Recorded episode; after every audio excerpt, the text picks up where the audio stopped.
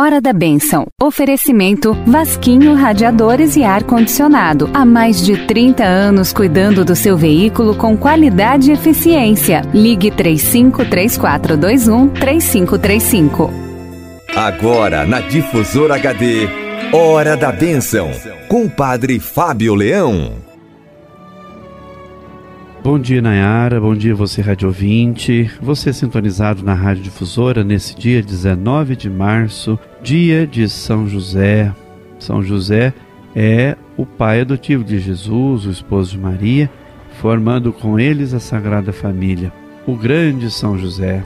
Muitos são devotos deste grande santo da Igreja e nós temos muitos motivos para sermos devotos, admiradores de São José, o pai adotivo de Jesus, neste ano de São José. Primeiro, porque São José tinha um coração de pai. Com um coração de pai, desse modo São José amou Jesus.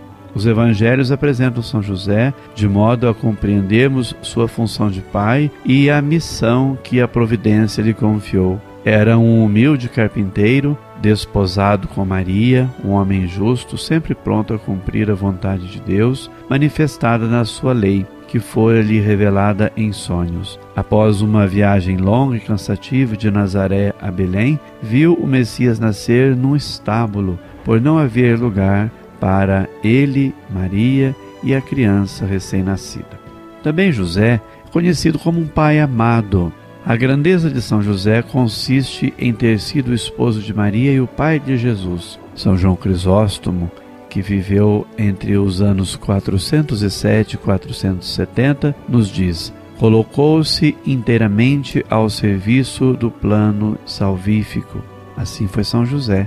Também o Santo Papa Paulo VI ensinava que a paternidade de São José se revelou concretamente em ter feito da sua vida um serviço, um sacrifício ao mistério da encarnação de Jesus e à sua missão redentora, em ter usado da autoridade legal que detinha sobre a Sagrada Família para lhe fazer dom total de si mesmo, da sua vida, do seu trabalho em ter convertido a sua vocação humana ao amor doméstico, na oblação, na entrega sobre-humana de si mesmo, do seu coração e de todas as capacidades do amor colocado ao serviço do Messias, nascido na sua casa. Também São José é o pai de ternura. São José viu Jesus crescer em sabedoria, em estatura e em graça diante de Deus e dos homens. Como o Senhor fez com Israel, assim ele ensinou Jesus a andar, segurando-o pela mão. Era para ele como o pai que levanta o filho contra o seu rosto, inclinava-se para ele a fim de lhe dar de comer. Jesus viu a ternura de Deus em São José, como um pai compadece dos filhos, assim o Senhor se compadece dos que o temem, como reza o salmista no Salmo 103. Com certeza, São José terá ouvido ressoar na sinagoga, durante a oração dos Salmos, que o Deus de Israel é um Deus de ternura, que é bom para com todos e a sua ternura repassa todas as suas obras. São José também é um pai na obediência. Semelhante ao que fez Deus com Maria, manifestando-lhe o seu plano de salvação, também revelou a São José os seus desígnios por meio de sonhos, que na Bíblia, como em todos os povos antigos, eram considerados um dos meios pelos quais Deus manifestava sua vontade. São José sente uma angústia imensa com a gravidez incompreensível de Maria, mas não quis difamá-la e decide deixá-la secretamente. Que difícil! E o sonho? O anjo ajuda São José a resolver o seu grave dilema. Não temas receber Maria, tua esposa, pois o que ela concebeu é obra do Espírito Santo. Ela dará à luz um filho, ao qual darás o nome de Jesus, porque ele salvará o povo dos seus pecados. A sua resposta foi imediata. Despertando do sono, José fez como lhe ordenou o anjo. Com a obediência, superou seu drama e salvou Maria. Também em sonho, Deus dá-lhe instrução para fugir com o menino e a esposa para o Egito e mais adiante o instrui a ir morar em Nazaré. São Lucas destaca que os pais de Jesus observavam todas as prescrições da lei. Um exemplo a circuncisão de Jesus, a purificação de Maria depois do parto, a oferta do primogênito a Deus. Em todas as circunstâncias de sua vida, São José soube pronunciar o seu sim, como Maria na Anunciação e Jesus no Getsemane. Também São José é pai no acolhimento. São José acolhe Maria sem colocar condições prévias. Confia nas palavras do anjo. A nobreza do seu coração o faz submisso à caridade naquilo que aprendera com a lei. Nesse mundo em que vivemos com tanta violência contra a mulher, São José apresenta-se como figura de homem respeitoso, fiel, dedicado e honesto, que, mesmo não dispondo de todas as informações, se decide pela honra, dignidade e vida de Maria. E na sua dúvida sobre o melhor a fazer, Deus o ajudou a escolher, iluminando o seu discernimento.